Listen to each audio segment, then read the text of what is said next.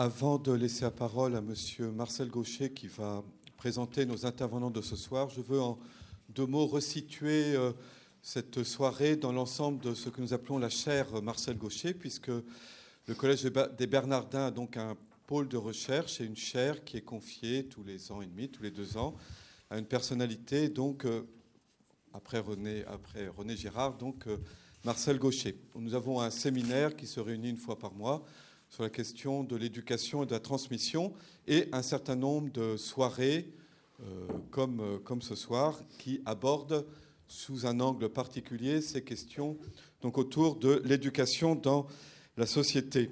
Au mois de juin, nous avons eu une première soirée avec Aldo Naori et François de Singly autour du thème Aider l'enfant à devenir soi.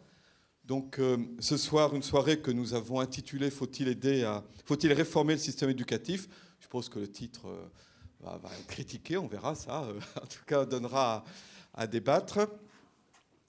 Je dis tout de suite qu'au mois de janvier, nous aurons le 27 janvier une autre conférence autour de pédagogie et pédagogisme avec Philippe Mérieux et Marcel Gaucher.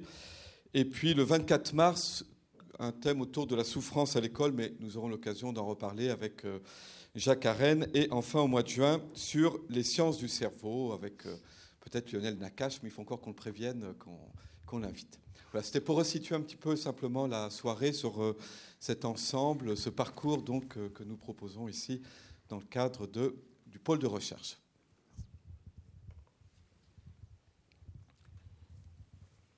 C'est un honneur et un plaisir d'accueillir de personnalités aussi éminentes pour débattre de l'état de notre système d'enseignement et de son avenir,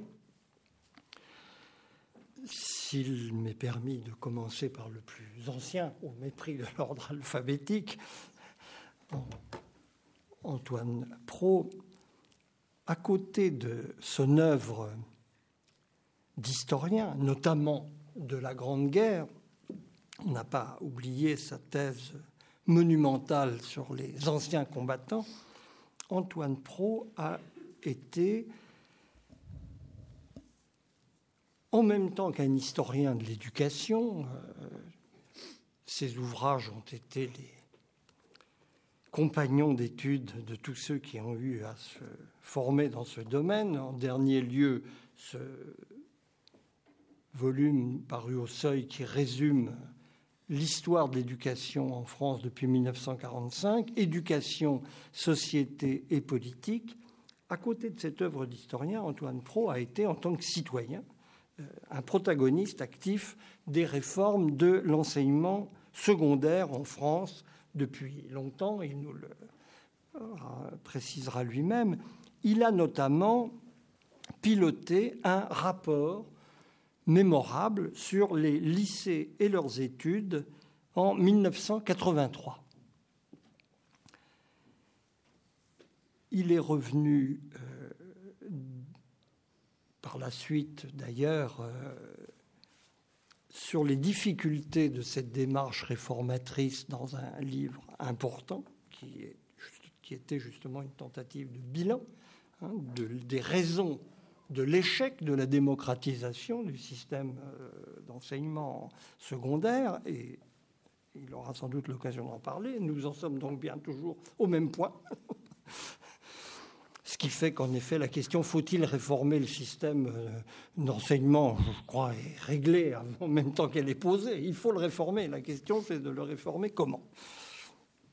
Et Antoine Pro est également l'auteur d'un éloge des pédagogues qui a fait date. Il s'inscrivait, il faut le rappeler parce que cette polémique est aujourd'hui euh, de l'histoire ancienne, dans une grande bataille idéologique typiquement française qui attend son historien d'ailleurs, qui a mis aux prises ce qu'on appelait les républicains et les pédagogues deux camps qui se sont un peu volatilisés dans l'air, mais Dieu sait que cette bataille, inaugurée par le livre retentissant de Jean-Claude Milner de l'école en 1984 a marqué les esprits.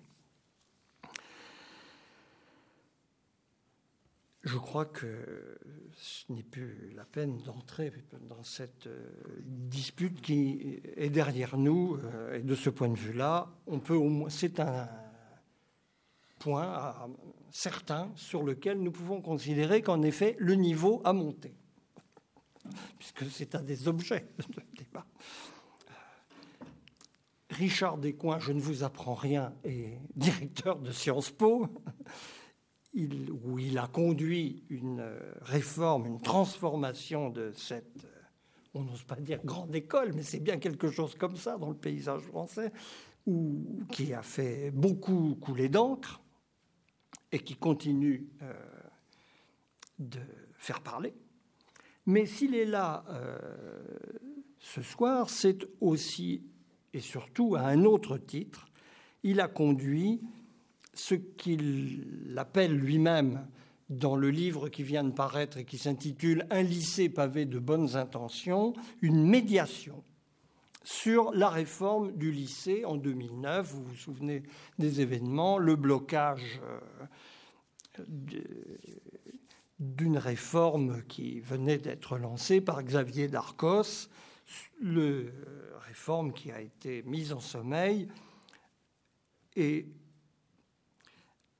Richard Descoings, après avoir mené un Tour de France dont il tire le bilan au fond dans ce livre, a produit non pas un rapport, c'était une originalité de la démarche, un rapport de, de moins, voilà, mais au lieu d'un rapport, des préconisations sur la réforme des lycées que vous trouvez en ligne. Les coordonnées sont dedans, mais c'est extrêmement facile d'y accéder. En réforme du lycée suffit.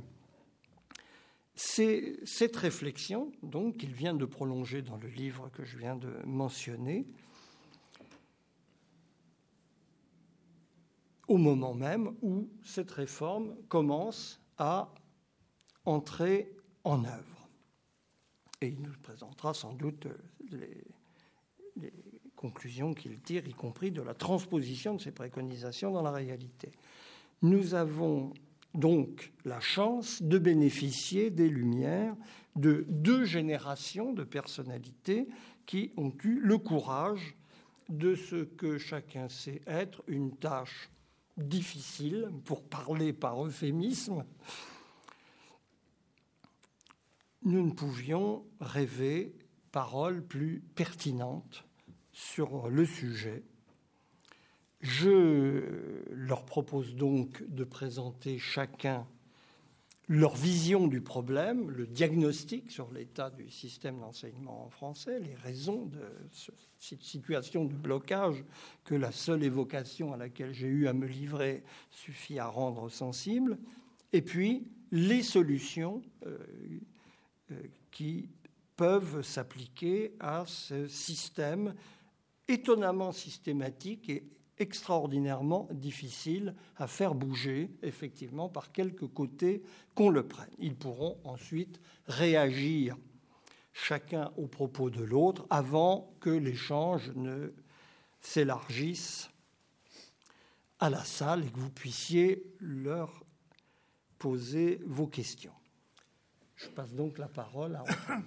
Ben, merci de, de, cette occasion de, réfléchir. En effet, euh, je dois dire que mon diagnostic est très, euh, très pessimiste parce que l'évolution actuelle renforce les tendances les plus euh, pernicieuses de l'organisation même de notre système éducatif. Donc l'évolution ne va pas vers le meilleur, mais je crains qu'elle n'aille vers le pire. Pourquoi est-ce que je dis ça? Parce que nous avons un système éducatif qui a été, qui a été construit à partir du sommet. Quand Napoléon crée les lycées, il ne crée pas un lycée par département, il voulait en créer un dans chaque chef-lieu de cours d'appel. Il y en avait 16 à l'époque. Et les lycées ont été en fait construits à partir des classes préparatoires aux grandes écoles.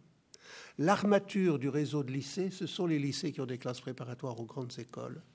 Ce n'est pas du tout fait pour euh, instruire le peuple, c'est fait pour montrer le niveau, montrer l'exigence. Napoléon fait des lycées, il sait très bien qu'il n'a pas les moyens de distribuer l'enseignement secondaire dans toute la France, il y a des établissements privés, il y a des institutions, il y a des pensions, il y a des collèges euh, congréganistes euh, ou autres, il y a des collèges communaux. On va faire de grands lycées et ils vont montrer la barre, montrer ce qu'il faut faire, fixer le niveau. Et le niveau qu'ils fixent, c'est le niveau de la préparation au, concours des grandes écoles du gouvernement. Les écoles du gouvernement, à l'époque, c'est Saint-Cyr et c'est Polytechnique. Euh, et accessoirement, vous avez les écoles de médecine et les écoles de droit qui forment l'élite. Il n'y a pas de faculté de lettres, il n'y a pas de faculté de sciences, il y a juste une étiquette sur des jurys d'examen. Euh, c'est tellement vrai qu'une des caractéristiques de notre système français, qui est la notation sur 20, est descendue du sommet du système éducatif à la base. La notation sur 20 apparaît à l'intérieur de l'école polytechnique pour les examens de passage d'année. De là, elle descend au concours de recrutement de là aux classes des lycées, puis elles descendent des mathématiques spéciales vers les classes de grammaire. Et il faut attendre. Elle apparaît à Polytechnique dans les années 1820 et elle est généralisée par un, arrêté de Léon Bourgeois de 1890. Il lui a fallu presque un siècle pour descendre tout le système éducatif. Mais elle l'a descendu. Oui, je, je, trouve ça, passer sur le côté anecdotique du fait, ça a une valeur symbolique. Donc, on a été toujours crispé sur le classement, la compétition et la sélection de l'élite. Et ça correspond à une tendance extrêmement profonde, c'est parce que nous sommes dans une société qui a fait la Révolution française. Et la Révolution française, c'est l'égalité. Il ne faut jamais oublier que la Révolution française a rendu obligatoire le tutoiement et l'appellation de citoyen. Les valets devaient parler à leur maître en lui disant Citoyen, est-ce que tu veux que je cire tes chaussures? Ce, dogme de l'égalité fait que les égalités de naissance sont illégitimes. Les inégalités de fortune sont les inégalités de fortune, oui, sont illégitimes. La seule, les seules égalités qui étaient considérées comme justes, c'est l'égalité du mérite, le mérite scolaire, et sous la Troisième République, l'égalité du suffrage universel l'élu est quelqu'un qui euh, a une supériorité reconnue. Euh, on s'en est, on s'en est un peu éloigné. Donc, euh, oui, c'est ce que Dubé et Durubella appellent l'emprise du diplôme, et c'est ce qui explique qu'aujourd'hui, en France encore, le diplôme pèse beaucoup plus lourd que dans toutes les sociétés que ces sociologues ont étudiées. Alors, cette tradition française qui est faite sur le classement, l'accès euh, aux grandes écoles, ça a été euh, renforcé par la pression des parents depuis que le diplôme est devenu le ticket d'entrée sur le marché du travail, ce qui n'était pas le cas euh, dans une société, je dirais, euh, industrielle classique, euh, où à 13 ans, avec ou sans le certificat d'études, on trouvait un emploi d'apprenti, de pousseur de wagonnets dans les mines, etc. Donc aujourd'hui, la pression des parents, aggravée par la crise et le chômage, pousse en direction des résultats et des résultats classants. Les professeurs se sont mis à pousser dans le même sens parce que comme les élèves n'étaient pas très motivés, ils n'avaient pas tellement envie d'apprendre du latin, de l'histoire ou de, la physique, euh, on leur a dit, c'est le grand slogan des années 1960, travaillez, sinon vous serez orienté. Et vous voyez bien que le serait, le, être orienté, c'est un verbe réflexif qui ne s'emploie dans l'enseignement qu'à la forme passive. Je connais personne qui s'oriente, je ne connais que des gens qui sont orientés, que des élèves qui sont orientés. La langue est quelque chose de fort. Donc, on a fait pression encore sur les résultats avec cette obsession du classement. Donc, une tradition très forte, la pression des parents, la pression des, profs, plus la pression de l'État.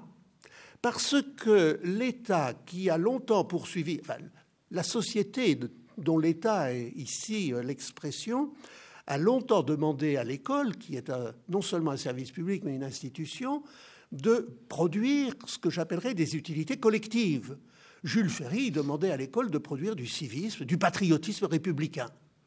C'était un objectif qui n'était pas un objectif quantifiable et qui ne se traduisait pas par des diplômes. C'est pas parce que vous étiez euh, titulaire du certificat d'études que vous étiez nécessairement un bon républicain et un bon soldat. D'ailleurs, euh, il faudrait faire la statistique des titulaires du, certificat d'études parmi les morts pour la France. Ça serait, euh, ça serait un indicateur, euh, je parle des morts pour la France de 1914. euh, l'État a donné de façon très délibérée à l'école une fonction socio-économique. Quand vous prenez la première vague de démocratisation, celle des années 60, elle est poussée par De Gaulle euh, parce que euh, on n'a pas suffisamment de techniciens et de scientifiques, et on n'a pas suffisamment de techniciens, et de scientifiques, d'ingénieurs, de chercheurs, parce qu'on les recrute sur une base trop étroite. Donc il faut recruter sur la base la plus large possible pour pouvoir dégager l'élite scientifique et technique dont la France a besoin pour euh, construire son avenir, construire le Concorde, construire le Normandie et bientôt le TGV, sans oublier la bombe atomique. Donc, euh, vous savez, euh, un effort de démocratisation qui est d'ailleurs parallèle à l'investissement dans la recherche scientifique, c'est le grand moment d'explosion du CNRS. Le statut du CNRS, ça date de 1959, c'est De Gaulle qui le fait. ce sont les, ce sont les, gaullistes. Bon, donc, tradition, pression des parents, pression des profs, pression de l'État, et maintenant, en plus, phénomène nouveau, les évaluations externes internationales, chiffrées, qui ne sont l'effet d'aucun pouvoir. PISA n'est pas euh, les classements internationaux du type PISA, c'est pas c'est pas la communauté européenne, c'est pas l'Union européenne qui les qui les met en mesure. C'est l'université de Shanghai. Imagine de faire un classement des universités. Ce classement qu'elle fait va avoir des pressions, des effets tout à fait considérables sur d'une certaine manière, le classement de Shanghai a, provoqué un espèce de branle-bas de combat dans les universités, pas seulement en France et ailleurs. Euh, donc, euh, on, a une pression de l'évaluation externe qui, amène tous les systèmes euh, éducatifs à se comparer les uns aux autres avec des indicateurs chiffrés qui sont nécessairement des indicateurs très pauvres, même si on les multiplie pour essayer de les enrichir. et avec une société, alors avec des, par contre-coup, des évaluations externes dans les classes. Il y a toujours eu beaucoup d'évaluations dans les classes, mais l'évaluation externe, elle se faisait en fin de parcours, par l'examen, par le diplôme. Maintenant, vous avez l'évaluation CE2 6e, vous avez des batteries de tests et, euh, d'épreuves euh, chiffrées qui sont euh, administrées et qui mettent la pression, cette fois-ci, non plus seulement sur les élèves, parce que les élèves, d'une certaine manière, ils s'en fichent, ils ne sont pas notés individuellement, mais sur les classes et donc sur les professeurs. Donc on a une pression qui converge vers la marginalisation de toutes les fonctions culturelles, morales, civiques, que ce soit au plan individuel, que ce soit au plan collectif. Je veux dire que l'idéal de l'honnête homme, qui a été l'idéal quand même de, générations de lycéens, l'idéal de l'honnête homme, il a vécu. C'est plus important d'être cultivé, d'être distingué, même d'être élégant. D'ailleurs, euh, il vaut mieux euh, ne pas être, euh, pas être. Il ne faut pas non plus être cultivé ni être bon élève. le bon élève, c'est le, c'est le bouffon. et au plan collectif, qu'est-ce que l'État demande? Il demande finalement des agents économiques efficaces c'est euh, le euh, Lisbonne, euh, le protocole de Lisbonne, la société de la connaissance, l'enseignement tout au long de la vie. Et, on a une école qui ne forme plus des hommes et des citoyens, mais qui forme des agents socio-économiques. D'autant que ce qui est évaluable, c'est forcément ce qui est le plus facile à évaluer. Je donne un exemple simple. Alors les, j'y reviendrai sur la transmission des savoirs. Euh, Marignan 1515. C'est facile de savoir la date de Marignan. Mettez 1515, vous avez un point, vous mettez 1528, euh, et vous avez zéro. Très bien. C'est clair. Mais le vrai problème, c'est pas de savoir que Marignan a eu lieu en 1515. Après tout, sur lieu en 1510, ça n'aurait pas une grande importance. L'importance, c'est de comprendre que Marignan, c'est le contact de la France et de l'Italie, c'est l'ouverture de la France sur la Renaissance. Donc, est-ce que l'élève qui sait Marignan 1515 est capable de tenir un discours articulé sur le sens de ce qu'il a mémorisé? Ce n'est pas évident. Et évaluer s'il a compris le sens, c'est beaucoup plus difficile que d'évaluer s'il a retenu la date. Et donc, la pression sur l'évaluation conduit à, marginaliser. on tend vers le QCM. On tend vers le QCM comme forme d'évaluation des, résultats de l'école, ce qui est la négation de tout humanisme, de toute culture, et, j'allais dire, oui, de tout, de tout humanisme, et aussi de tout civisme. Alors, c'est un tableau qui est déjà assez, assez noir que je vous fais. Eh bien, je vais le noircir encore. Je vais le noircir encore parce que l'évaluation tue le travail. L'évaluation rend l'apprentissage impossible. Parce que les élèves sont à l'école parce qu'ils ne savent pas. Ils sont, par définition, ignorants et, maladroits, et ils ne savent pas s'exprimer, et ils ne savent pas observer, et ils ne savent pas compter, et ils ne savent pas faire des problèmes. On va le leur apprendre. Par définition, donner un devoir à un élève, c'est lui demander de faire quelque chose qu'il ne sait pas faire pour qu'il apprenne à le faire. Et par définition, par construction, les premiers devoirs sont nécessairement de mauvais devoirs. Et si vous notez les mauvais devoirs, vous créez une situation d'enfermement des élèves sur leur échec, d'autodestruction, d'autodévaluation, alors qu'il faut au contraire s'appuyer sur le mauvais devoir pour apprendre aux élèves à en faire de bons. Et donc, à force de vouloir noter, on a des élèves qui se précipitent sur les notes et qui ne lisent plus les annotations des copies. Et comme ils ne lisent plus les annotations des copies, ils n'apprennent pas à mieux faire. Une fois que vous savez que vous avez eu 7 sur 20 à, un devoir, vous êtes bien avancé, Qu'est-ce qu'il faut que vous fassiez pour avoir 8 ou 9 au, devoir suivant? C'est dans les annotations. Mais les élèves, ils ne les regardent pas, les annotations. Ils se précipitent sur la note. L'autre jour, j'entendais un professeur qui disait Moi, je donne trois notes par trimestre. il ne faut pas généraliser à partir d'un, propos qui échappe, mais quand même, du point de vue de la langue, c'est pas pareil de donner trois devoirs et de donner trois notes. Pas pareil. Ça n'a pas le même sens. Et le travail, le travail des élèves est le grand absent de notre système éducatif. Il a disparu. Il disparaît de l'évolution, de l'évaluation des professeurs. L'inspecteur général qui vient, ou l'inspecteur pédagogique régional, il vient, il regarde une heure de cours, très bien. Dans ses rapports, qu'est-ce qu'il dit sur les copies? Est-ce qu'il donne beaucoup de copies? Est-ce qu'il donne, est qu'il donne beaucoup de devoirs, beaucoup d'exercices? Est-ce qu'il les varie? Est-ce qu'il les corrige bien? Ça n'intéresse pas. À la limite, un professeur qui parle bien mais qui ne fait pas travailler ses élèves, il a une bonne note pédagogique. Je vous demande où est la pédagogie. Moi, je demande que dans les notations, dans les évaluations des enseignants, il y ait moitié sur le cours et puis moitié sur le travail des élèves. Mais si vous voulez apprécier la façon dont un professeur fait travailler ses élèves, il ne faut pas passer une heure à l'écouter dans sa classe. Il faut causer avec lui, ça suppose un autre type d'inspection. Mais le travail, il a disparu aussi des élèves. Qu'est-ce que. Regardez, c'est très intéressant de voir. Moi, je, trouve que la situation actuelle a bien des inconvénients, mais elle a aussi bien des avantages.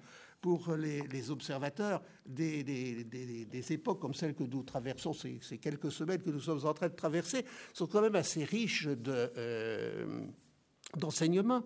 Regardez la représentation sociale du travail dans notre société autour de ce débat sur les retraites moi, je suis un historien euh, de la société française. J'ai le souvenir de la dignité du travail. C'est pas par hasard que la Confédération générale s'appelle Confédération générale du travail. Parce que la dignité de l'ouvrier, c'est de travailler, alors que le, capitaliste, le bourgeois, est un espèce de chancre qui profite du travail des autres. Chapeau bas devant l'ouvrier. Il y, avait une magnification du travail.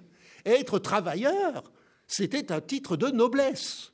Travailleur, ah, d'ailleurs, il y a une thèse, pas une thèse, un dictionnaire des fréquences du vocabulaire syndical qui a été fait. On voit très bien comment, entre 1970 et 1990, travailleur a été remplacé par salarié dans le vocabulaire des motions de congrès euh, CGT, CFDT, CFTC, Force ouvrière. Donc, mais, mais regardez quelle image nos élèves ont-ils de leur travail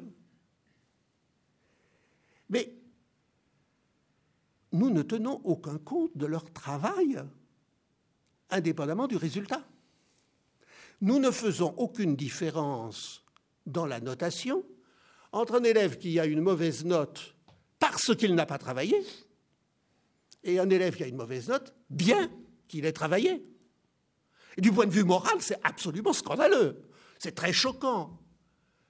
Et alors, parce que ça aboutit à traiter l'élève qui a une mauvaise note, bien qu'il ait travaillé, comme un paresseux, comme un fumiste, ce qu'il n'est pas. Mais comme on, de toute façon n'a pas, on ne lui a pas expliqué comment il fallait faire pour bien travailler, euh, il fait ce qu'il peut. Bon, donc on, est, le travail, le grand absent. Et moi, je voudrais qu'on donne des notes de travail aux élèves. Ce serait plus important que de leur donner des ordres de, de, ville-classe ou de, et qu'on tienne compte des notes de travail dans la moyenne.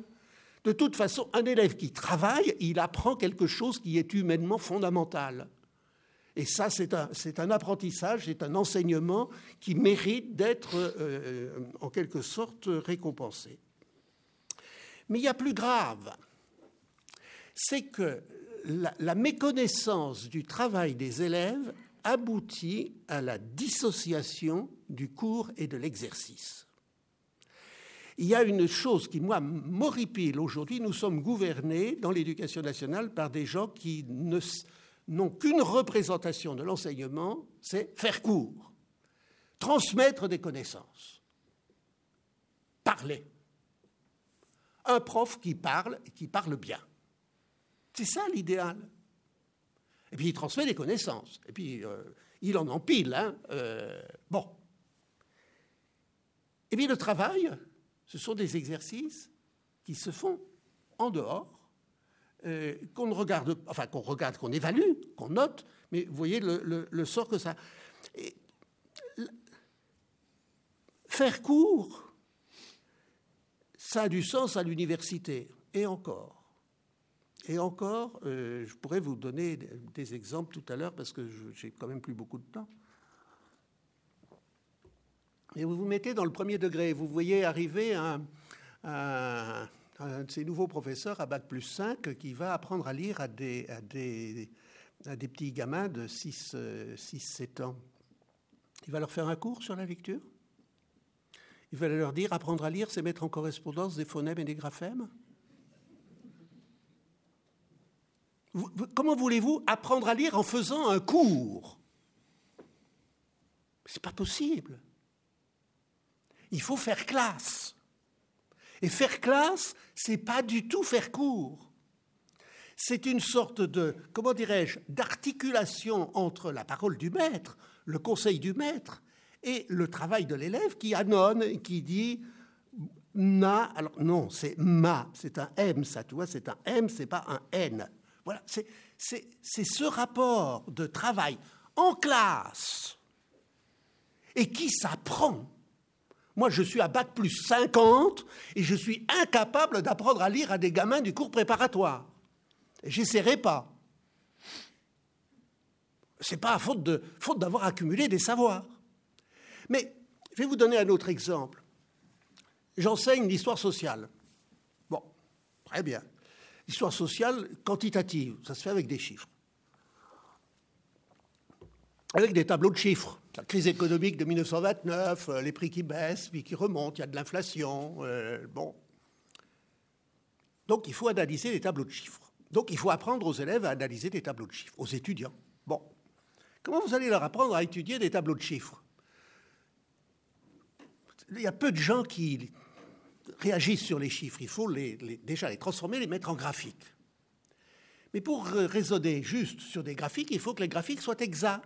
Ce n'est pas immédiat d'apprendre des graphiques exacts. Vous demandez à des élèves, de faire à des étudiants de faire un graphique vous avez mis des années, vous avez mis 1920, 1930, 1935, 36, 37. Eh bien, ils vont vous mettre 1920, et puis un centimètre plus loin, 1930, un centimètre plus loin, 1935, un centimètre plus loin, 1936, un centimètre plus loin, 1937. On, ne sait pas. Vous pouvez donner la consigne oralement. Vous savez, il faut représenter des intervalles de temps égaux par des espaces égaux. Mais, la consigne ne sert à rien tant que vous ne l'avez pas fait. Moi, j'ai fait des enseignements tout à fait passionnants pas très fatigant pour moi, euh, en, faisant faire des graphiques à des élèves pendant des années, pendant une année, à raison d'une séance de deux heures toutes les semaines. Et alors vous apprenez, vous, professeur, en faisant ça, qu'il faut faire très attention à la manière dont on gradue les tableaux. Parce que si vous donnez trop tôt, par exemple, le tableau profession des pères en fonction de la profession des fils en fonction de la profession des pères, qui pour les études de mobilité sociale, c'est les enquêtes FQP euh, de, de l'INSEE, c'est une source d'une richesse absolument prodigieuse. Pour comprendre que il est vrai à la fois que 95% des agriculteurs sont fils d'agriculteurs, mais que seulement 10% des agriculteurs ont un fils agriculteur, il faut une gymnastique mentale qu'on ne fait pas au mois d'octobre. Donc, moi, je me suis aperçu en faisant ces exercices et en les répétant, mais avec des étudiants, pas avec des, pas avec des élèves du cours préparatoire. Je me suis aperçu que je donnais ce tableau beaucoup trop tôt. Alors, bien sûr, chaque année, en plus, il faut changer les tableaux, parce que sans ça, il y a des antisèches et ils se repassent les graphiques. Et puis, il faut organiser le travail. Pour... Mais c'est, d'une certaine manière, c'est faire classe aussi. Les séminaires de doctorat, qu'est-ce que c'est? Mais c'est faire classe. Quand vous parlez avec des doctorants qui vous expliquent comment ils vont faire leur thèse et puis qui en discutent avec les autres, on fait classe, on fait pas cours. Je ne vais pas vous faire un cours sur la belle manière de faire un plan de thèse.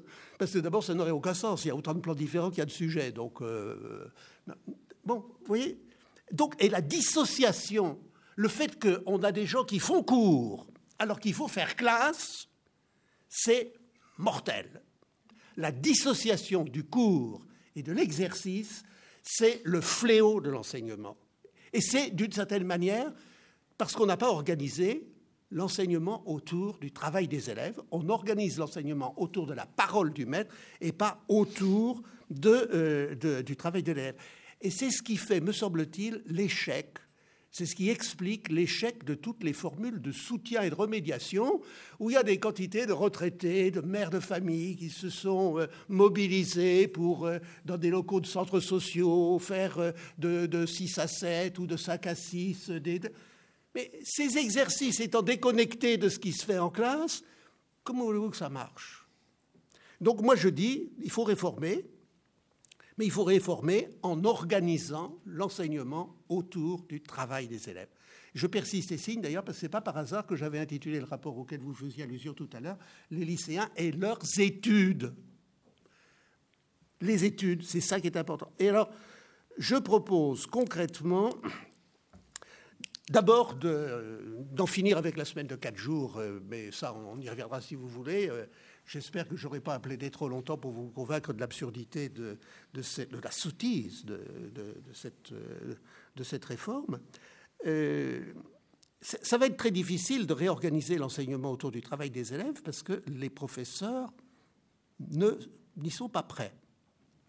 Et ils y sont d'autant moins prêts qu'ils enseignent dans des lycées plus prestigieux. Euh, c'est pas la peine, à Louis le Grand, c'est pas la peine.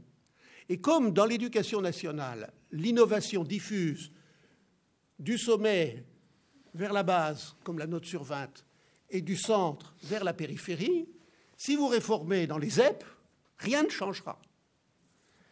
Il faut réformer à partir de la pointe de la pyramide et du sommet. Donc, il faut réformer aussi, comme d'ailleurs l'avaient fait les classes nouvelles de la Libération, euh, à, Louis le Grand et à Montagne. Donc moi je propose de faire très simplement des sixième et cinquième expérimentales avec, bien sûr, semaine de cinq jours, tout le travail au collège et tout le travail dirigé, contrôlé par les professeurs. Alors pour faire ça, il vaut mieux avoir moins de professeurs. Moi, je suis pour une réduction du nombre de professeurs à ce niveau-là, et donc des professeurs nécessairement polyvalents. La raison, c'est pas seulement que le choc de un du professeur unique, du maître unique, à huit ou neuf profs est difficile à surmonter. C'est un argument qui me paraît pas très bon parce que je crois que les gamins, c'est pas ça qui les gêne euh, vraiment. Il y a quelque chose qui est beaucoup plus grave, c'est la cohérence de l'enseignement. franchement, à quoi ça ressemble de raconter à des gamins de cinquième, de mettre des gamins de cinquième en présence du génitif, de la forme possessive, du complément de nom et du complément de détermination, suivant le cas. Il y a des professeurs qui disent l'un ou l'autre. Ça désigne la même chose. Mais chaque, discipline a son propre langage, a ses propres codes, ignore ceux du voisin. Et, alors ça fait, ça fait une sorte de désordre dans l'esprit des élèves qui, qui complique beaucoup les apprentissages. Mais pour moi, la raison la plus fondamentale n'est pas celle-ci. Pour moi, la raison la plus fondamentale, c'est qu'on ne peut pas apprendre à s'exprimer si on n'a rien à dire. On ne peut pas apprendre un langage si le langage tourne à vide. Les mathématiques, c'est aussi un langage. Et je pense qu'en enseignant à la fois le français, l'histoire et la géographie, on a dans l'histoire, dans la géographie, des choses à raconter en français qui permettent d'apprendre à écrire le français. On n'apprend pas à écrire le français en écrivant le français sur le français. Et apprendre à écrire en français euh, à partir de contes, etc., c'est très bien, mais il faut quand même à un certain moment que l'école prenne un certain contact avec les réalités. Et donc, moi, je pense que et de même, si vous voulez, les exercices mathématiques, en programme quatrième, vous avez les encadrements. C'est un problème mathématique très, très euh, simple. Mais les encadrements, c'est aussi, ça a un nom en statistique. Euh, c'est, ah ça y est, j'ai oublié, c'est le, ah, comment ça s'appelle?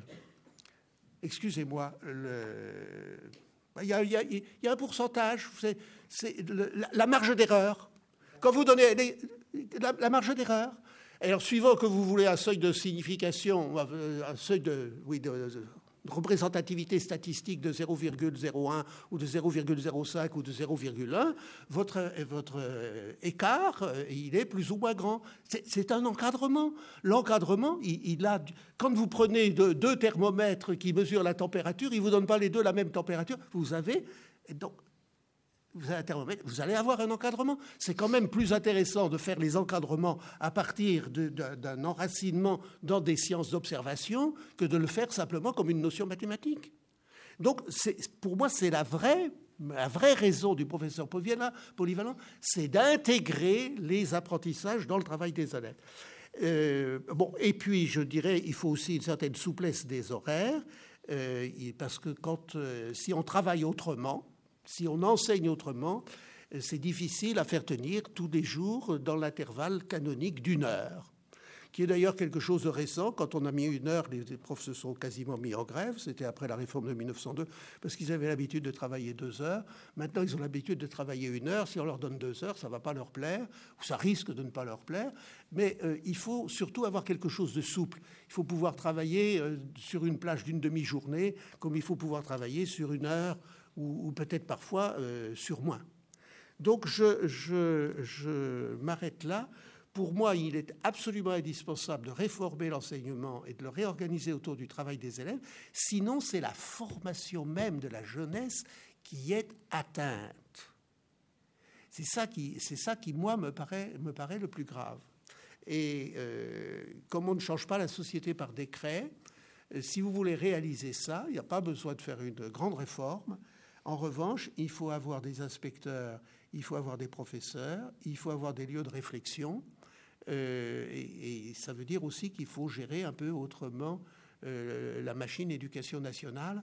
Ça, ça ne peut pas se gérer à coup de lois, de décrets et, d'arrêtés. C'est une question d'animation du système.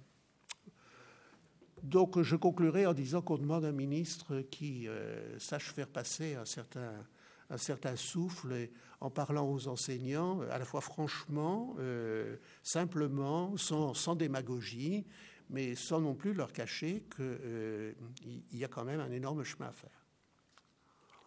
Merci.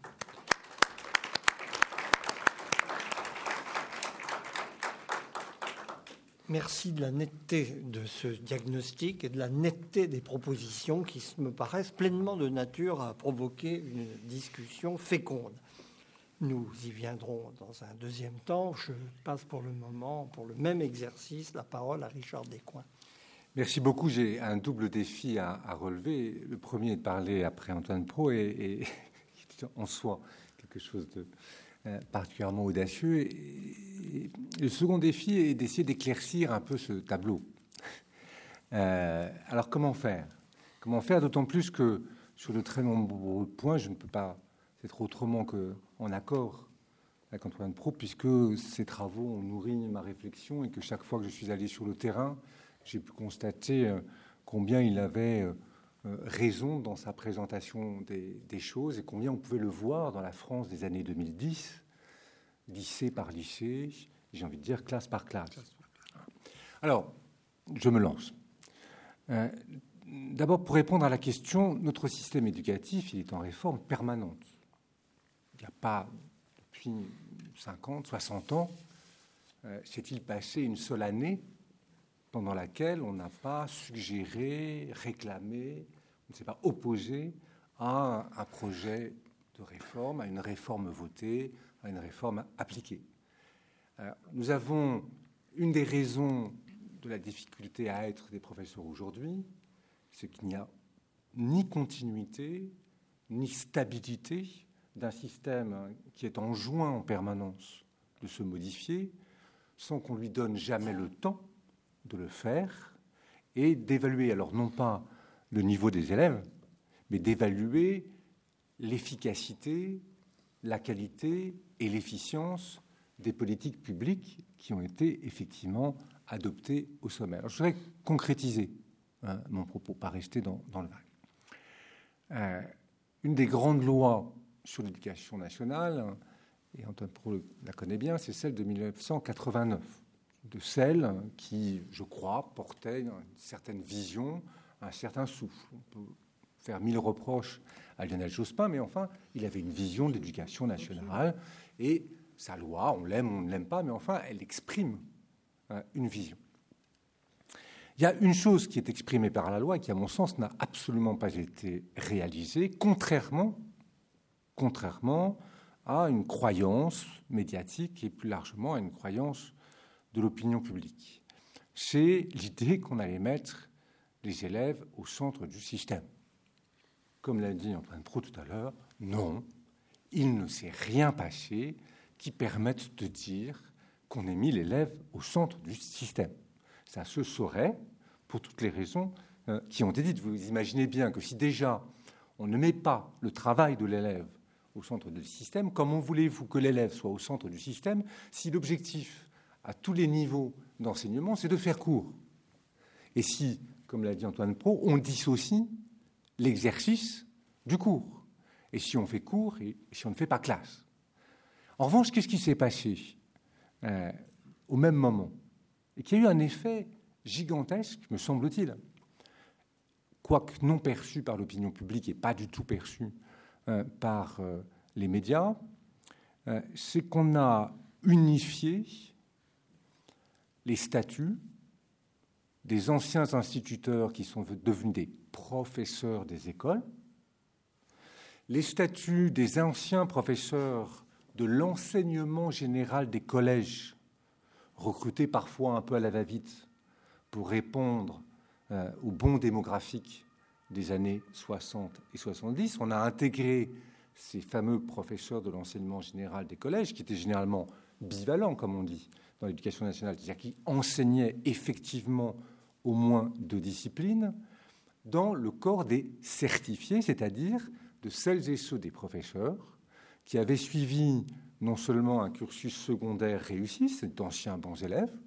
mais qui avaient réussi un cursus universitaire réussi, tellement réussi qu'ils avaient passé un concours difficile, le concours du CAPES, et qu'ils étaient fiers, qu'ils sont fiers encore aujourd'hui, d'avoir ce niveau d'études universitaires, d'avoir cette maîtrise d'une discipline.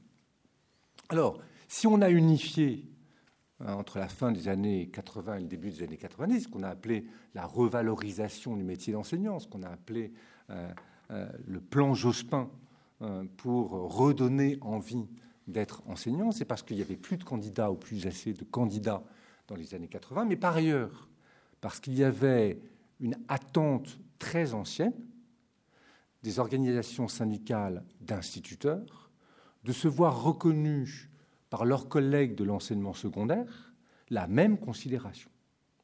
Et si on est passé du beau nom d'instituteur au nom de professeur des écoles, c'est pour pouvoir donner ce statut symbolique de professeur à des personnes qui jusqu'alors ne prétendaient pas faire le même métier que les professeurs de l'enseignement secondaire, ni a fortiori faire le même métier que les professeurs de l'enseignement supérieur. Ça a eu des effets en termes de revalorisation salariale qui n'ont guère été vus parce que ça s'est euh, allongé sur un grand nombre d'années. Euh, mais ça a eu des effets considérables sur l'idée, effectivement, que c'est la même chose ou que ça peut être la même chose de faire cours à l'école primaire, de faire cours au collège, de faire cours au lycée. Et nous avons en ce moment même, alors me semble-t-il, mais je vais venir sur les raisons d'être optimiste, une aggravation de ce système auquel vous avez fait euh, allusion. Je ne sais pas s'il fallait ou pas supprimer les UFM. Je note simplement que pendant une décennie, médias, hommes et femmes politiques, euh, faiseurs d'opinion publique ont tapé sur les UFM de façon assez inconsidérée. Mais alors, du jour où on les a supprimés, tout d'un coup, ils ont été parés de toutes les vertus. Et toutes celles et tous ceux qui demandaient et qui défendaient la toute-puissance des disciplines académiques au lycée sont les mêmes qui, lorsque le gouvernement a décidé de porter de 4 à 5 années le nombre des années d'études nécessaires pour devenir professeur du secondaire, et lorsqu'on a supprimé les UFM, on dit c'est affreux. Nous avons aujourd'hui un système qui va conduire à renforcer l'idée que ce qui compte pour enseigner au collège et au lycée, c'est la maîtrise la plus érudite possible d'une discipline donnée. Et quand euh, on a beaucoup défilé et beaucoup protesté dans les universités pour dire mais vous nous envoyez sans aucune forme de préparation pédagogique, c'est pas faux. C'est pas faux. Donc, de ce point de vue-là, si cette réforme est maintenue, on va accentuer euh, les effets négatifs qui ont été mentionnés par Antoine. Alors, j'ai dit que j'essaierais de relever le, défi, euh, de dire qu'il y a quand même deux ou trois choses qui peut-être vont en, s'éclaircissant dans ce tableau euh, un, peu sombre. la première raison de, penser qu'il y a des choses qui vont mieux, c'est que la situation est devenue tellement catastrophique dans un certain nombre de collèges et dans un certain nombre de lycées que les professeurs, les professeurs disent il n'est plus possible de concevoir l'enseignement comme nous-mêmes nous l'avons conçu pendant un certain temps ou comme euh, nos prédécesseurs l'ont conçu. La situation est devenue tellement mauvaise dans certains établissements que l'innovation, le sentiment d'une absolue nécessité de changer, et de changer dans, le sens des idées qui ont été mentionnées. Changer, c'est faire en sorte que les professeurs d'une même discipline travaillent ensemble à la façon de bien enseigner cette discipline. C'est très concret, c'est dans chaque établissement, c'est très difficile à faire. Très difficile à faire. Deuxièmement, c'est faire en sorte que des professeurs de disciplines différentes mais qui enseignent à une même classe, se parlent et travaillent ensemble. Parce que pour que justement on puisse dire en français, voilà ce que vous avez appris hier en histoire, eh bien, je vous montre les liens, je vous montre la cohérence. Je vous fais non pas un programme discipline par discipline et des programmes juxtaposés, sans cohérence établie, sans pont établi d'une discipline à une autre, eh il faut que les professeurs aient du temps, prennent du temps, soient incités à utiliser ce temps pour travailler ensemble à la pédagogie qu'ils vont proposer. Alors, dans, le langage éducation nationale, euh, ça s'appelle euh, euh, de la participation, ça s'appelle du temps pour travailler en équipe. Et là, nous avons un point absolument central, si c'est du temps supplémentaire par rapport au temps qui est déjà demandé aux enseignants par semaine, les chances de réussir sont faibles, voire inexistantes. Euh, l'idée toute faite que les professeurs seraient des paresseux euh, qui ne travaillent que 18 heures euh, par semaine et qui ont 4 mois de vacances par an, cette idée est folle parce que la réalité dans la plupart des collèges et dans la plupart des lycées, la réalité pour la plupart des professeurs, c'est que c'est beaucoup plus, d'une part, et que c'est aujourd'hui beaucoup plus difficile de faire cours ou de faire classe devant 30 ou 35 élèves que ça ne l'était il y a 35 ou 40 ans. C'est beaucoup plus difficile. Et je ne parle évidemment pas des grands lycées, des centres-villes où ça, ça va très bien, en taupe ou en cagne, 50 élèves, on n'entend pas une mouche voler. Ce n'est pas le sujet. Mais c'est une poignée de lycées. Et ce n'est pas le collège. Alors comment faire? Je me rapprocherai. Alors c'est amusant quand on nous dit il faut moins de, moins de professeurs. Euh, moi je dis en tout cas, ce n'est pas une question de nombre, c'est quelle est leur mission? Je connais mal le primaire, quelle est leur mission au collège et au lycée? Est-ce que la mission, ça reste la transmission? De connaissances, et c'est de plus en plus la transmission de connaissances et de moins en moins la vérification à travers l'exercice que ces connaissances ont été assimilées, qu'elles sont maîtrisées. Et ça, c'est la situation actuelle. Et c'est une situation qui dure depuis 1950. Il n'y a pas une entreprise en France qui pourrait appliquer en 2010 les contrats de travail qui ont été conçus en 1950.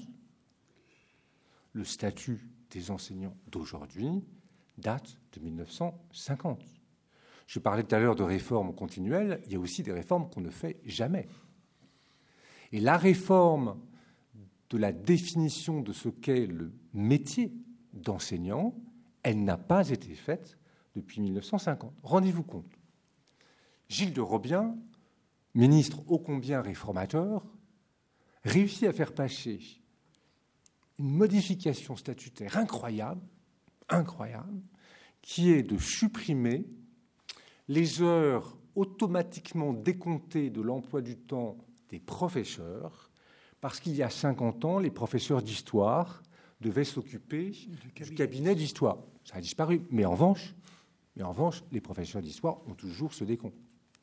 Et deuxième révolution massive, les professeurs des classes de première qui avaient décompté de leurs 18 heures une ère de première chaire, on leur a dit, eh bien non, aujourd'hui, euh, il n'est plus justifié, parce qu'il n'y a plus deux bachots, mais un seul bac, il n'est plus justifié d'avoir cette heure. Alors, vous dire, c'est technique et vu euh, de façon micro. Pas du tout.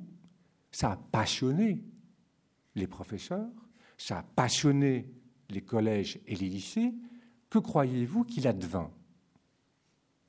Les élections de 2007. Engagement du candidat Nicolas Sarkozy. Si je suis élu, je reviendrai sur ces décrets scélérats qui ont été adoptés, mais Dieu merci, pas mis en œuvre, avant 2007.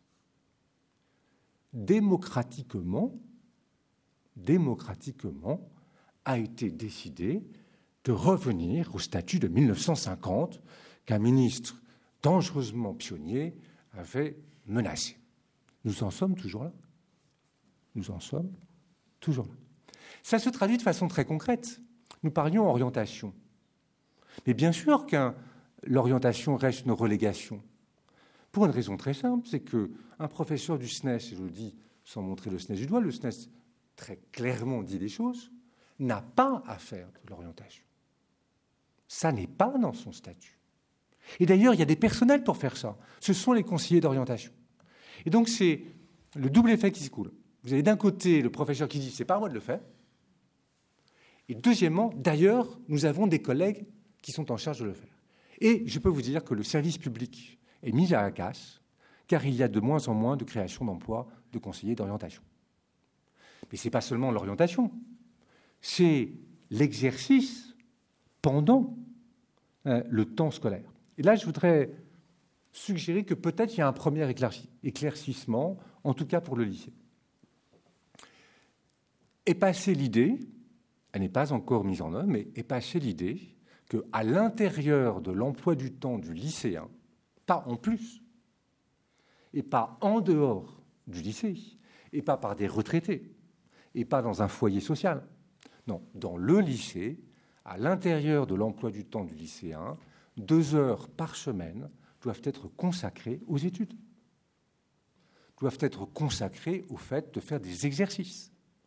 Tout ce qui se fait dans les familles qui en ont les moyens, qui ont conscience de l'importance de cela, par les petits cours à domicile, tout ce qui se fait dans les entreprises de soutien scolaire qui vont extrêmement bien et qui emploient beaucoup de professeurs, eh bien, aujourd'hui, il est possible, si cette réforme est mise en œuvre, il est possible que ce soit fait au lycée, au sein du service public de l'éducation nationale et à l'intérieur de l'emploi du temps des lycéens.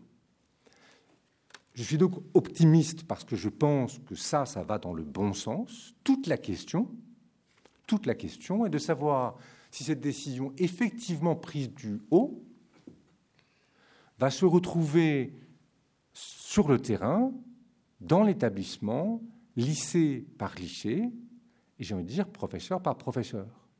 Parce que le danger concret, quand je dis danger, danger pour cette réforme, je ne parle pas du, fond, danger pour cette réforme, c'est que les professeurs se rassemblent et disent au proviseur, qui n'a toujours pas une capacité d'incitation hiérarchique sur, sur, les professeurs, disent bah, on a deux heures, et voilà les quatre disciplines dans lesquelles il est indispensable de reprendre le temps qu'on nous a volé. Et donc on découpe les deux heures en quatre demi-heures et qu'on rajoute une demi-heure aux mathématiques, une demi-heure à l'histoire, une demi-heure à la littérature, une demi-heure à telle autre discipline, et la réforme sera liquidée, en une année, deux années, trois ans. Mais c'est quand même un espoir. Après tout, euh, les lycéens défilent peut-être, mais c'est contre la réforme des retraites. Ils ne défilent pas contre euh, cette réforme-là. On progresse. Euh, deuxième élément, d'avoir un tout petit peu d'espoir. Mais je suis très engagé en disant cela. Jusqu'à l'an passé, pour chaque lycée, comme pour chaque collège, le proviseur ou le principal du lycée ou du collège recevait au mois de février un très joli tableau carré fait avec une minutie incroyable, où niveau de classe par niveau de classe, discipline par discipline, option par option, on lui disait, vous avez pour l'année tant d'heures de cours. 97% des moyens alloués au collège et au lycée étaient répartis dans ce tableau carré, et la marge de manœuvre des équipes enseignantes comme des équipes de direction, était à peu près inexistante. Cette situation a été résolument aggravée depuis le début des années 2000. Je tiens à le souligner parce que depuis le début des années 2000, nous avons plutôt eu des majorités et des gouvernements dits de droite, lesquels habituellement appellent à plus d'autonomie, à plus de liberté. Mais la pratique budgétaire, loi de finances après loi de finances, a été exactement le contraire de cela. Décision, mais qui date de l'été dernier, sera-t-elle mise en œuvre? Un tiers des moyens alloués au collège et au lycée ne sont pas, comme on dit l'éducation nationale, fléchés. C'est-à-dire, il n'est pas indiqué que ce jour-là, à cette heure-là, comme on aurait dit du temps de Napoléon, vous enseignerez la littérature ou les mathématiques. Troisième euh, raison d'être un petit peu optimiste, euh, je crois que l'idée qu'il faut donner plus de liberté aux enseignants et plus d'autonomie dans le lycée, j'espère un jour dans les collèges, est aujourd'hui une idée qui n'est plus partisane. Je suis frappé quand on regarde les déclarations du Parti socialiste aujourd'hui, euh, tout dernièrement de, Bruno Julliard, l'idée qu'il faut, qu'il est devenu indispensable de laisser aux établissements un peu de liberté quelque chose qui semble commencer à se répandre. Or, c'est le seul moyen qu'effectivement, on n'ait pas exclusivement des réformes qui viennent du haut et dont on pense qu'il n'y aura pas de perte en ligne entre ce qui est dit dans le bureau du ministre et ce qui se passe dans la salle de, classe. Troisième raison euh, d'être euh, avec un, petit peu euh, d'espoir. Il me semble, je peux me, tromper, mais il me semble que l'idée progresse de la possibilité de négocier avec les organisations syndicales de professeurs euh, un échange entre une baisse de l'emploi du temps, c'est-à-dire du nombre d'heures professées par les professeurs en classe, et une augmentation du nombre d'heures passées au lycée ou bien au collège par les professeurs. Euh, ça ne va pas de soi, mais je pense que c'est de l'ordre du possible. Parce que, y compris au SNES, euh, quand on dit 18 heures, c'est beaucoup pour les certifiés, après tous les agrégés font 15 heures, euh, pourquoi pas? Mais la contrepartie, c'est que vous êtes au lycée, effectivement. Alors là, on parlait des emplois du temps des, des élèves, 4 jours pour 5 jours, mais pour beaucoup de professeurs, c'est 2 jours et demi la présence euh, au lycée ou la présence euh, au collège. Donc la grande contrepartie d'une baisse du nombre d'heures de cours serait une implication beaucoup plus importante dans la vie au lycée. Et donc, dans, par exemple, euh, les exercices, donc, par exemple, l'idée qu'on ne dissocie plus le fait de transmettre et le fait de vérifier que ce qui est supposément transmis est maîtrisé. Mais là encore, nous sommes dans le temps de l'éducation nationale. Le temps de l'éducation nationale n'a rien à voir avec le temps politique, n'a rien à voir avec le temps des entreprises. Vous avez du côté des entreprises et du côté des politiques un temps qui est de plus en plus court. De plus en plus court. Songez que euh, une dernière réforme qui n'était pourtant pas considérable, les travaux pratiques encadrés, sont décidés sous le ministère de Claude Allègre et supprimé sous le ministère de François Fillon. Deux ans après la mise en œuvre, que voulez-vous qu'on sache euh, de l'intérêt que comportait la mise en œuvre de ces fameux TPE, qui au demeurant ont été supprimés en terminale, mais survivent en première Survivent en première. On comprend quand même pas bien. Et imaginez quand même que les professeurs, quand ils reçoivent circulaire après circulaire, ont aussi un peu de mal à, s'y retrouver. Euh, donc voilà, trois, trois raisons, en tout cas pour le lycée, de se dire euh, que ça peut aller un peu dans le bon sens.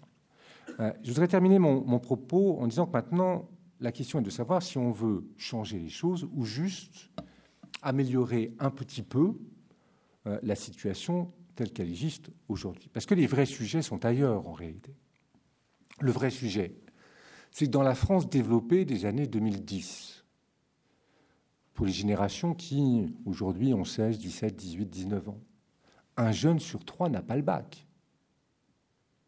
Un jeune sur trois n'a pas le bac, n'atteint pas le bac. Ce fameux diplôme dont on dit oh, Mon Dieu, que le niveau baisse. Mon Dieu, qu'on le donne à n'importe qui, puisqu'on dit à tout le monde. Un jeune sur trois n'a pas le bac dans la France développée des années 2010. Un jeune sur trois obtient soit le bac professionnel, soit le bac technologique. Et vous savez dans quelle haute estime les professeurs, les médias, je vais être un peu provocant, toutes les élites économiques, sociales, administratives, culturelles tiennent le baccalauréat professionnel et le baccalauréat technologique. Un jeune sur trois dans la France développée des années 2010 a le bac général. Un jeune sur trois. Dans quel pays sommes-nous? Ou alors, ou alors, et c'est ce que je propose pour 2012, on dit, dans les cinq ans qui viennent, l'action du prochain ou de la prochaine ministre de l'Éducation nationale portera presque exclusivement sur la voie professionnelle et la voie technologique, parce que c'est la seule chose qui compte pour l'avenir de la cohésion sociale et pour l'avenir de la prospérité économique du pays. Mais c'est très compliqué, parce que ce n'est pas porteur électoralement.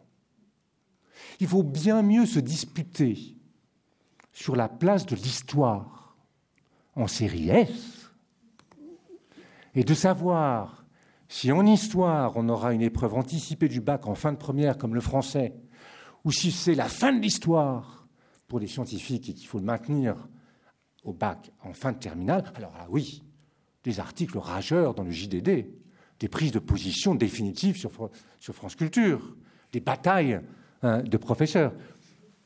Et les 50% de jeunes qui sont dans la voie professionnelle et la voie technologique, on en parle quand? On en parle quand? Jamais. Ce sont parmi ceux-là qu'on va trouver les 120 000 jeunes qui, chaque année, quittent notre système sans aucune forme de qualification. Et alors, vous aurez noté que les politiques disent toujours 120 000 et puis on s'arrête là. C'est déjà affreux, 120 000. Mais c'est 120 000 chaque année sur des générations de jeunes de 750 000 chaque année. 120 000 jeunes sur 750 000 chaque année sortent sans même le BEPC. Et vous vous étonnez que nous soyons dans une société où une partie des jeunes ne se sent pas bien. Vous vous étonnez que nous soyons dans une société où dans des campagnes, je commence par là volontairement, ou dans des quartiers, les taux de chômage soient à 30, 40%. Vous vous étonnez d'une révolte des jeunes contre l'institution scolaire? Vous vous étonnez que la ghettoisation scolaire se traduise par des actes d'incivilité au mieux, de violence au pire? Est-ce qu'on va s'emparer de ce sujet qui me paraît le principal sujet pour l'avenir de l'éducation nationale en 2012 Deuxième grande question. Est-ce qu'on va arrêter de considérer que le lycée, c'est la seule chose qui compte entre nous? Euh, À part Antoine Pro, qui parle de l'école primaire? Qui parle du collège dans notre pays? C'est pas très intéressant. C'est fondamentalement pas intéressant. Les collégiens sortent assez peu dans la rue. Et les écoliers, assez rarement finalement. Et quand on dit euh, aux parents, les écoliers vont manifester, ils ne sont pas pour. Et c'est là. Et en même temps. Et en même temps, on dit que c'est là que tout se passe. On dit que c'est à l'école qu'on acquiert ou pas ces fameux fondamentaux. Et on dit que c'est au collège que les choses sont faites définitivement. Et ça fait 50 ans qu'on ne nous parle que du lycée. Et euh, c'est vrai que pendant cette passionnante euh, mission, quand j'ai dit aux lycéens, vous savez, là, vous avez formidablement fait euh, régresser le système. Vous avez obtenu, vous, les meneurs. Dans les entreprises, on dit les leaders. Hein. ça me dans le vocabulaire dont on parlait tout à l'heure. Au lycée, c'est des meneurs, dans l'entreprise, c'est des leaders. C'est les mêmes. Acheté meneurs, vous avez formidablement réussi là à l'automne 2008. Vous savez ce que vous avez fait? Vous avez continué à sanctuariser le lycée par rapport à l'école et au collège. Vous avez réussi à obtenir que les suppressions d'emplois ne porteront pas sur le lycée, c'est-à-dire sur ce niveau du cursus qui, depuis 50 ans déjà, est le plus favorisé par tous les gouvernements et par toutes les majorités parlementaires. Bravo vous avez donné aux classes dirigeantes les moyens de maintenir un système qui leur est absolument, totalement favorable. Et les emplois ont été largement supprimés à l'école primaire et au collège. Bravo les lycéens. évidemment, dans les âgés, ça provoquait un certain remous. Mais c'est bien de cela qu'il s'agit en 2012 aussi. Quel parti politique, quel candidat ou quelle candidate à l'élection présidentielle va dire si je suis élu, pendant cinq ans, les moyens qui seront alloués à l'éducation nationale, quel que soit le montant des moyens, ce n'est pas le sujet, mais les moyens qui seront alloués iront à l'école primaire et iront au collège, pas au lycée. Et à l'intérieur des lycées, pas au lycée généraux. Et si on veut mener une politique de plus grande justice sociale, de plus grande cohésion sociale et de plus grande prospérité économique à venir, c'est cela qu'il faut faire. Merci. Merci.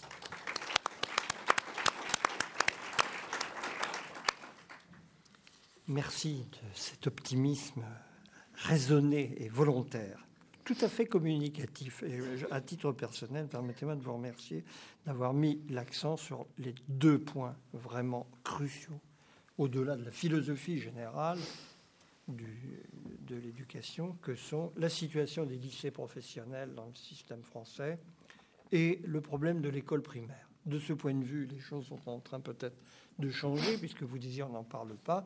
J'ai vu, sans être euh, courant du détail de ces propositions, que le dernier rapport de Jacques Attali plaçait cette question de l'école primaire euh, au centre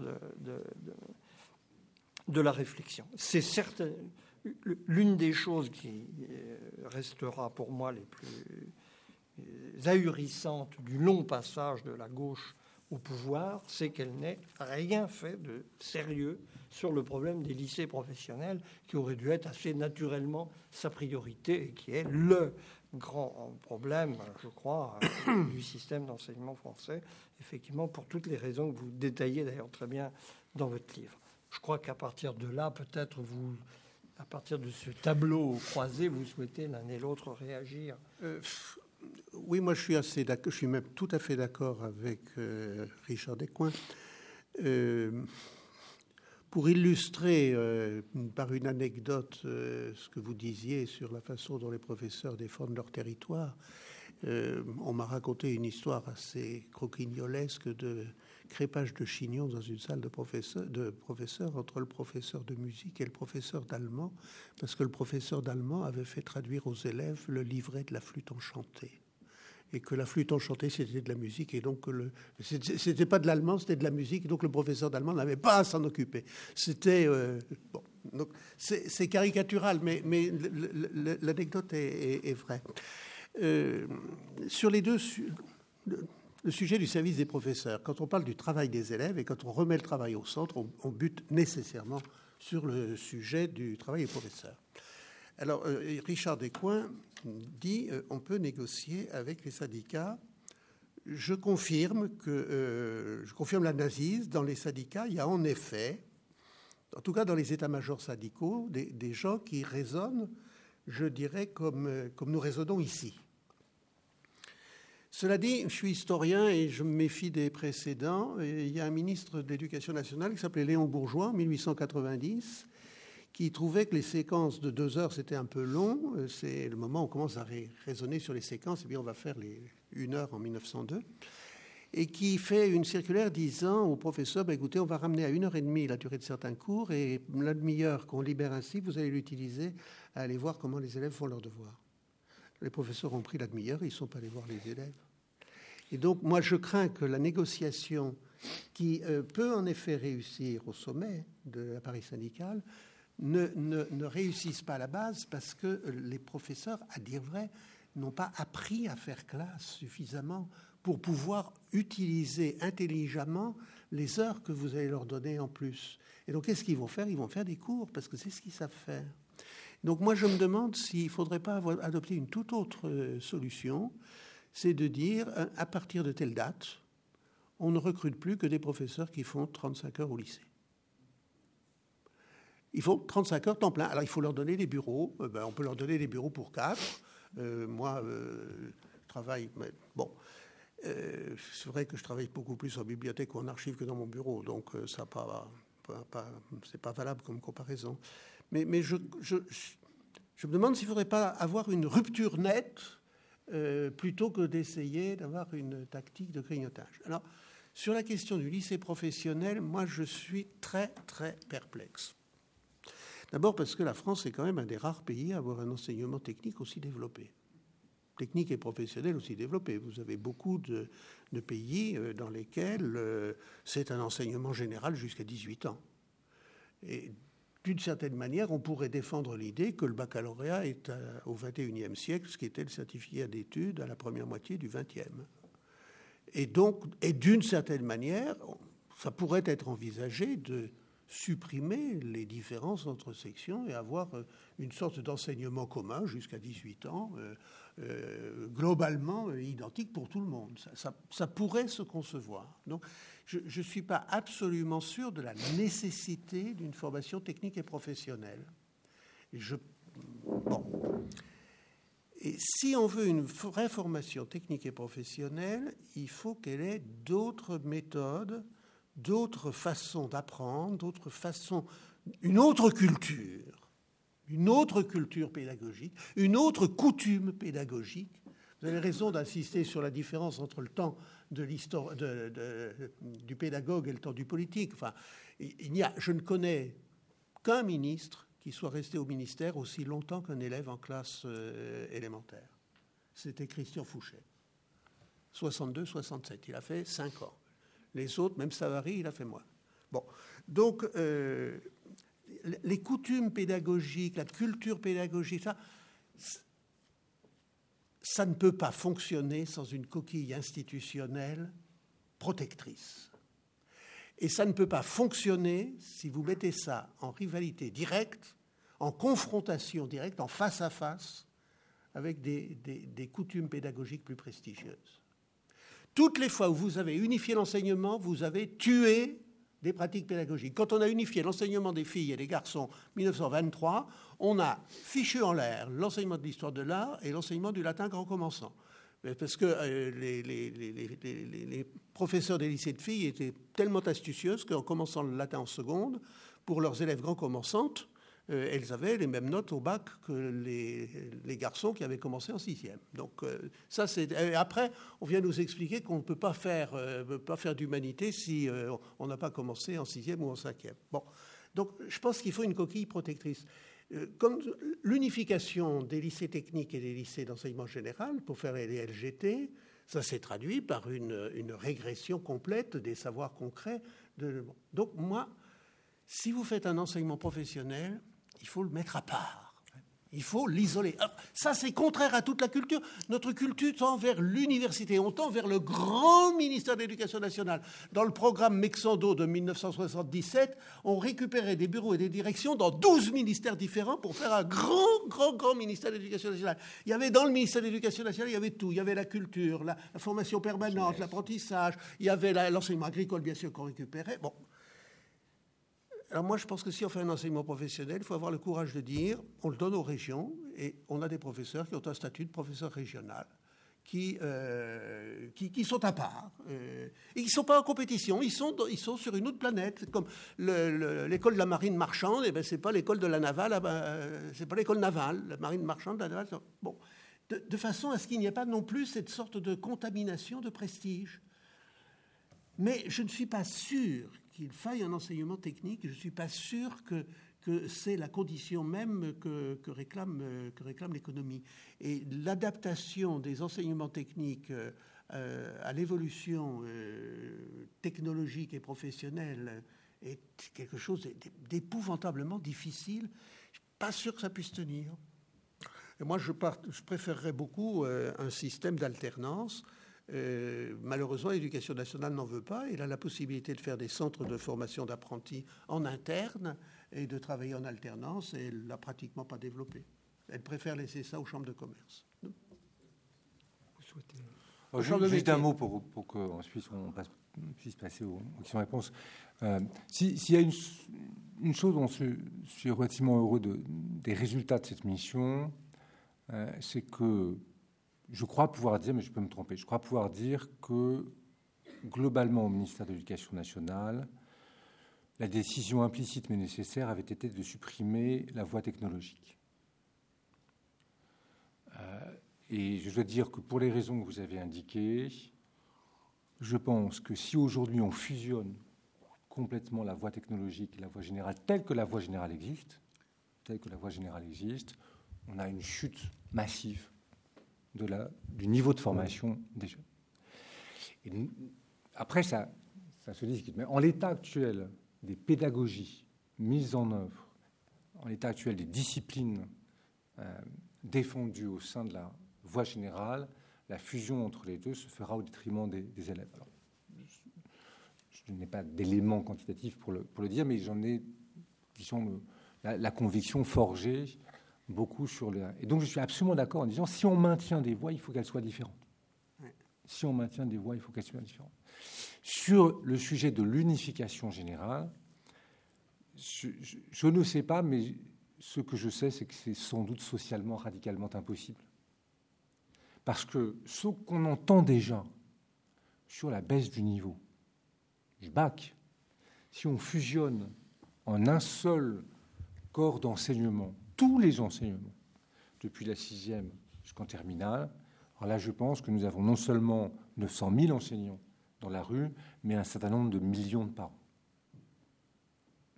Parce que tous les parents qui pensent que la dernière chose qui marche dans notre éducation nationale, en dehors du privé, c'est le lycée, et le lycée voie générale, cela, comme en 1984, comme sous François Bayrou, descendront dans la rue. Et je, voilà, je ne crois pas à la faisabilité politique et sociale d'une unification jusqu'au bac.